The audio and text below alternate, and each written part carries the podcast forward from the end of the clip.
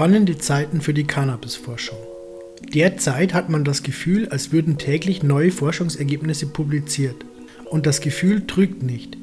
Nie gab es so viel Forschungsaktivität zum Thema Cannabis. Allein zur medizinischen Anwendung ist die Zahl der Veröffentlichungen zwischen 2000 und 2017 um den Faktor 9 bis 10 gestiegen und es ist nicht davon auszugehen, dass dieser Trend bald abreißen könnte. Doch nicht jeder kann oder will wissenschaftliche Fachliteratur wälzen, um sich zum Thema Cannabis als Medizin zu informieren. Und so wächst die Fülle der Informationen, die vor allem im Internet verbreitet werden, mindestens ebenso stark. Leider finden sich hierzu keine zuverlässigen Daten, denn im Gegensatz zur wissenschaftlichen Literatur greifen hier kaum Kontrollmechanismen.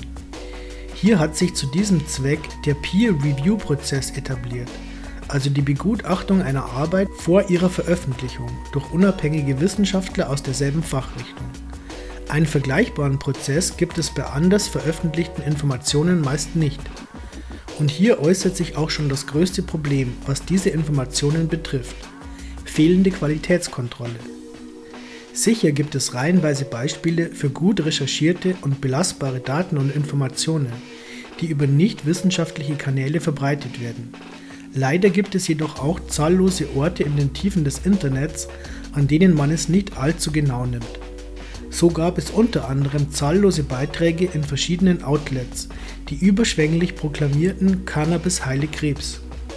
Trotz des mehr als lockeren Umgangs mit den Fakten bekam ein Newsartikel zu dem Thema mit dem reißerischen Titel Cancer Institute finally admits Marijuana kills cancer über 4 Millionen Interaktionen. Es ist richtig, dass eine bereits 1975 veröffentlichte Studie berichtet hat, dass Cannabinoide in bestimmten Fällen das Tumorwachstum hemmen können. Solche und vor allem auch neuere Ergebnisse lassen vermuten, dass Cannabis zur Behandlung von Krebs höchstwahrscheinlich noch eine Rolle spielen wird. Eine differenzierte Betrachtung sollte aber derzeit noch mit der Feststellung enden, dass noch keine endgültigen Schlüsse möglich sind. Eine Darstellung, wie sie in dem oben genannten Artikel zu sehen ist, wäre also zumindest als etwas verzerrt einzustufen. Ein so unreflektierter Umgang mit Fakten hat ganz unmittelbare negative Folgen. Es werden falsche Hoffnungen geweckt, eine Hysterie wird befeuert, Befürworter der Liberalisierung von Cannabis übernehmen solche Aussagen und nutzen sie als Argument. Unnötig zu erwähnen, dass solche Argumente dann schnell zum Boomerang werden können. Was mich daran am meisten ärgert, es ist unnötig. Die bisherigen Ergebnisse sind eindrucksvoll genug. Eine Argumentation für den medizinischen Einsatz von Cannabis hat es gar nicht nötig, sich hinter übertriebenen Heilsversprechungen zu verstecken. Langfristig besteht eine noch viel größere Gefahr, nämlich dass es für die ganze Bewegung zur Freigabe von Cannabis, ob nun für den medizinischen oder den sogenannten Freizeitbereich, zu einem gewaltigen Backlash kommt. Cannabis-Gegnern, so sehr man sie auch in vielen Fällen zu Recht als ewig gestrige Reefer Madness Panikmacher verteufeln mag, liefern grandiose, aber falsche Claims jedenfalls die perfekte Munition. Die Cannabis-Bewegung kann leicht als unwissenschaftlich abgestempelt werden. Das sollte nicht in unserem Sinne sein. Klar, wissenschaftliche Methodik hat ihre Grenzen, und diese Grenzen werden auch und vor allem in der Cannabisforschung deutlich. Cannabisblüten oder auch Vollextrakte aus Cannabisblüten, aus pharmakologischer Sicht Vielstoffgemische, erfordern eine ganz andere Herangehensweise als die Untersuchung einzelner Wirkstoffe. Für die meisten Leser ist es sicher keine Neuigkeit, dass die weibliche Cannabisblüte einige hunderte potenziell wirksame Inhaltsstoffe enthält.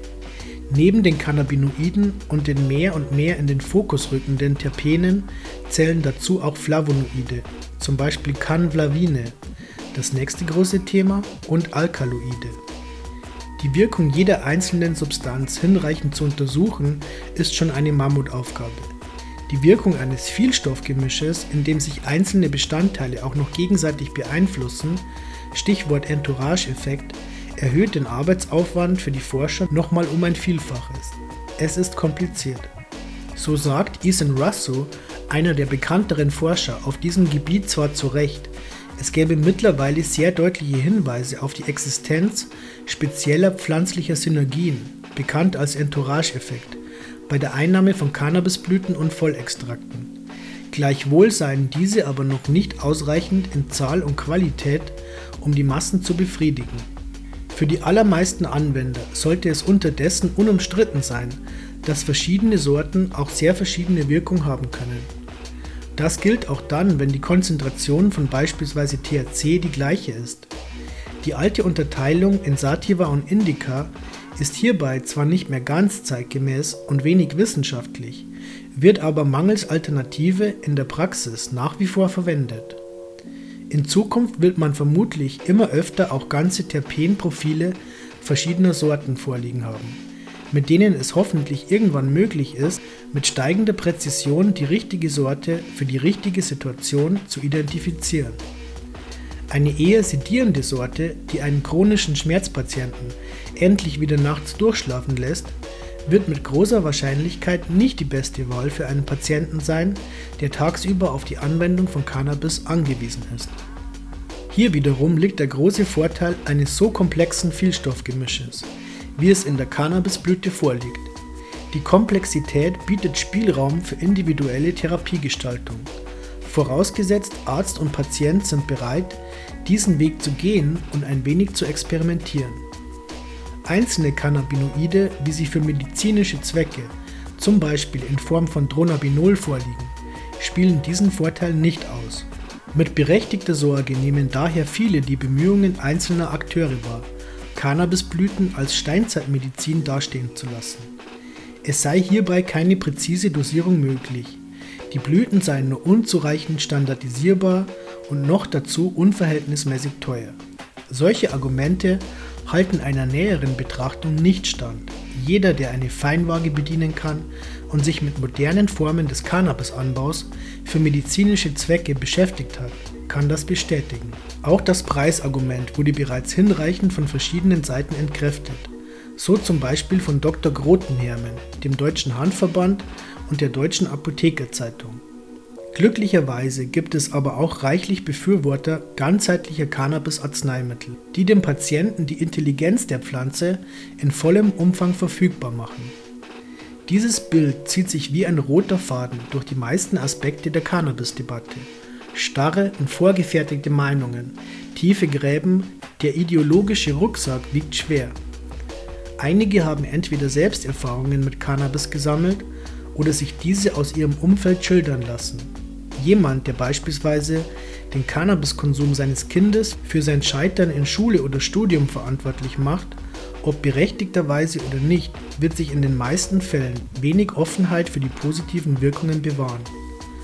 Andere wiederum haben ihre Meinung durch jahrzehntelange, bestenfalls undifferenzierte Darstellungen von Cannabis in den Medien formen lassen. Und auch wenn Cannabis nun tatsächlich langsam in der Mitte der Gesellschaft ankommt, an den Enden der Gaußkurve brodelt es, und zwar an beiden. Zu jedem der hier angerissenen Aspekte könnte man ganze Bücher schreiben, und zum Teil ist das schon geschehen. Was aber sehr schnell sehr deutlich wird, ist, dass es durchaus keine einfache Aufgabe ist, sich auf eigene Faust und auf eine differenzierte, ausgewogene und zumindest halbwegs objektive Weise zum Thema Medizinalcannabis zu informieren. Genau hier setzt das Deutsche Institut für Medizinalcannabis an. Wir haben es uns zur Aufgabe gemacht, Ärzten, Apothekern, Pflegepersonal und Patienten mit eigens konzipierten Fortbildungen und Infomaterial einen gründlichen Einstieg in jeweils relevante Aspekte zu ermöglichen. Dabei orientieren wir uns an neuesten wissenschaftlichen Erkenntnissen, relevanten Fallstudien und wichtigen Erfahrungswerten aus Praxis und Alltag Betroffener und all derer, die hautnah mit dem Thema zu tun haben. Für wen kommt eine Behandlung mit Medizinalcannabis in Frage? Für wen nicht? Welche Darreichungsformen gibt es und was sind deren Vor- und Nachteile? Wie finde ich die geeignete Dosis? Wie kann ich die Cannabinoid-Therapie für meine individuelle Situation optimieren? Wie stelle ich einen erfolgreichen Antrag auf Kostenübernahme und was gibt es bei der Rezeptierung zu beachten? Auf diese und viele weitere Fragen suchen und finden wir jeden Tag gründlich recherchierte, nützliche und praxisrelevante Antworten.